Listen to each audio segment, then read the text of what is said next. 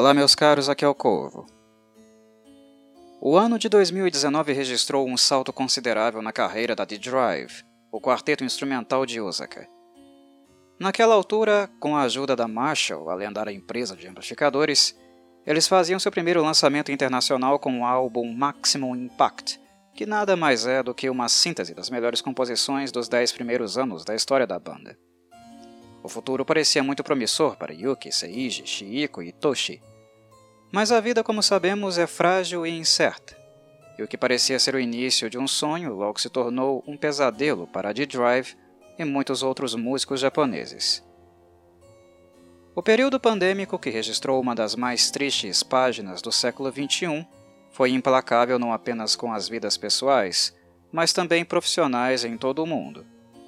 Para músicos que encontram sua principal fonte de renda na estrada e em cima do palco, o necessário isolamento social acabou por inviabilizar a profissão que, em situações normais, já não é das mais fáceis financeiramente falando.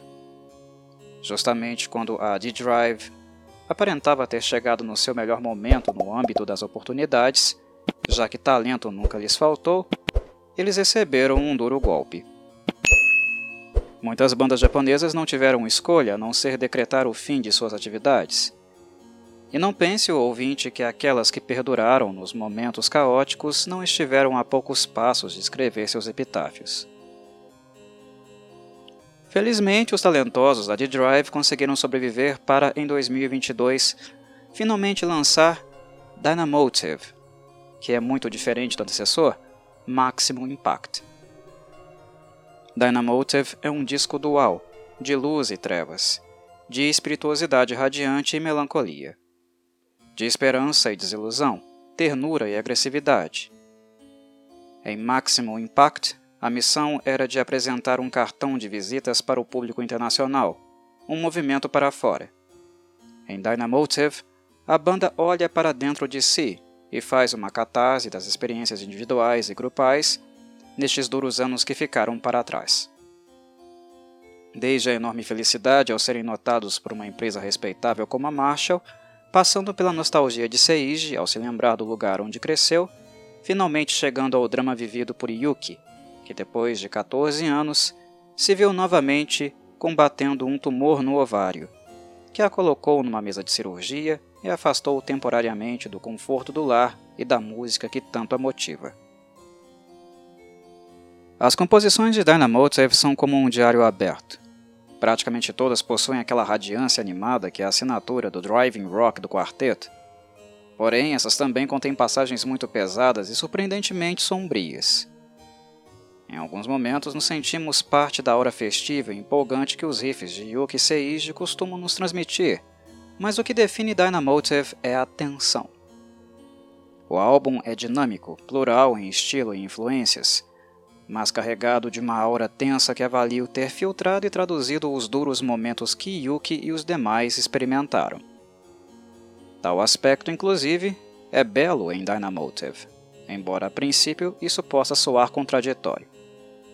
Mesmo sem a ajuda de palavras, os instrumentistas são capazes de nos conduzir emotivamente até seus sentimentos e de forma transparente, por meio das dez faixas contidas neste álbum, temos contato direto com o estado de espírito de cada um durante o período.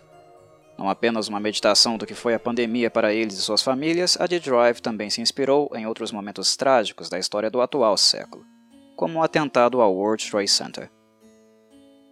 Enquanto Seiji resgata suas memórias de infância para escrever a funky e sofisticada I Remember the Town, os demais enxergam na série coreana Squid Game, da Netflix, onde centenas de pessoas em dificuldades financeiras arriscam suas vidas em um jogo macabro que promete um prêmio milionário, uma fonte de inspiração para a faixa Red Light, Green Light, que impressiona ao demonstrar como a banda consegue aplicar o seu driving rock a praticamente qualquer conceito, mesmo que este seja apenas um efeito sonoro ou coreografia.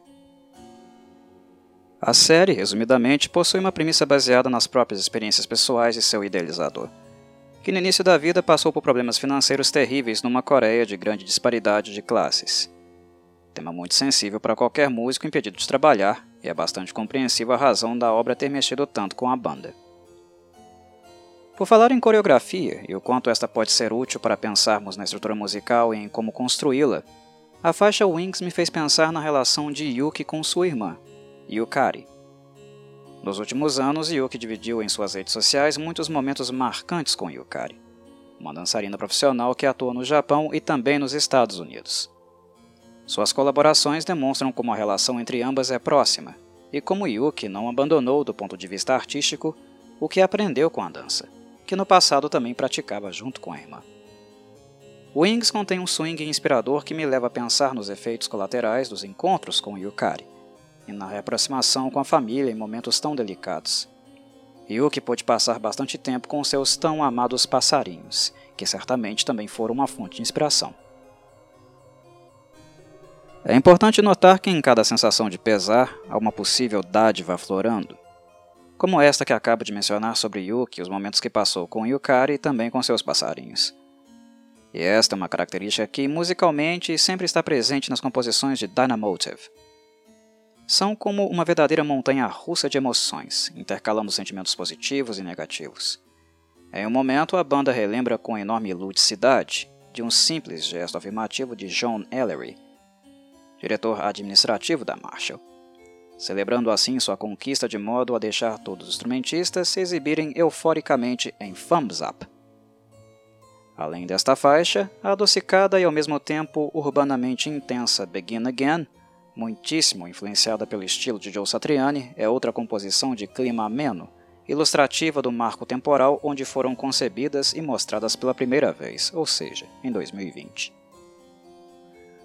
Mas logo o álbum é preenchido com fúria e ameaça em faixas como a intimidadora Breakout, uma das mais agressivas da carreira da banda, e também Be Yourself, a primeira é interessantíssima do ponto de vista sonoro, pois dá carta branca para Chico nos intimidar com um chimbal, que explode na mixagem logo na introdução.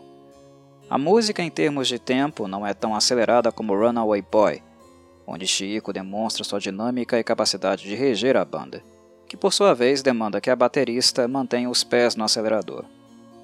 Dito isso, os golpes de Chico são tão fortes em Breakout que me atrevo a dizer que esta seja talvez a música mais agressiva da D-Drive em muitos anos. É um prato cheio para apreciadores de metal em estado bruto, carregado de distorções e uma ambientação que jamais permite nossa mente dispersar. Já Be Yourself surpreende porque, apesar de ser outra música sombria do álbum, curiosamente consegue imprimir este sentimento fazendo uso do blues como referência. É um tipo de experimentação que raramente ouvimos por aí. Uma banda tentando imprimir um humor dark por meio de melodias bluesy. De modo geral, a D-Drive sempre me atraiu em virtude disso. Porque a cada lançamento eles provam que conseguem imprimir seu conceito de driving rock, que expliquei com mais detalhes na resenha que fiz do álbum Maximum Impact, em qualquer estilo musical que desejarem. Normalmente, a banda trabalha predominantemente com rock e metal, sofrendo influências de nomes instrumentais que ajudaram a pavimentar a guitarra elétrica instrumental como Steve Vai, Joe Satriani, Paul Gilbert e John Petrucci. Porém, o quarteto japonês consegue fazer com que cada faceta estética soe como se estivesse sendo inserida num contexto de trilha sonora de estrada. Em outras palavras, o que ouvimos não é classic rock, é classic driving rock, sendo o driving a característica que distingue a de drive das demais bandas japonesas. No metal ocorre o mesmo. Nós não temos heavy metal em uma composição da de drive, mas sim o heavy driving metal.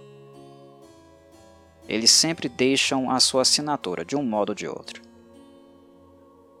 O que Dynamotive também oferece é uma visita a outros estilos além dos citados, sendo os mais recorrentes o jazz, o prog, que a banda já usou no passado, o blues e até mesmo o funk, como se nota não apenas em I Remember the Town, mas também na faixa Get Away, onde o groove está bastante destacado não apenas nas guitarras, mas também no baixo de Toshi, que agora se sente realmente em casa, colaborando diretamente com Chiiko na pavimentação do terreno onde Yuki e Seiji estendem seus tapetes harmônicos. Resumidamente, a D-Drive aqui nos apresenta o Driving Funk, o Driving Jazz e o Driving Blues. Dito isso, o ponto mais alto do disco para mim reside na última faixa a ser mencionada, a progressiva Yumi.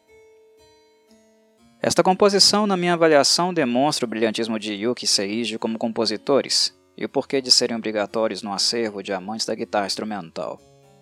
Yumi é capaz de sintetizar a dualidade conceitual do álbum ao introduzir melodias doces e tristonhas, absolutamente lindíssimas, nos moldes de Steve Vai, a quem Yuki admira.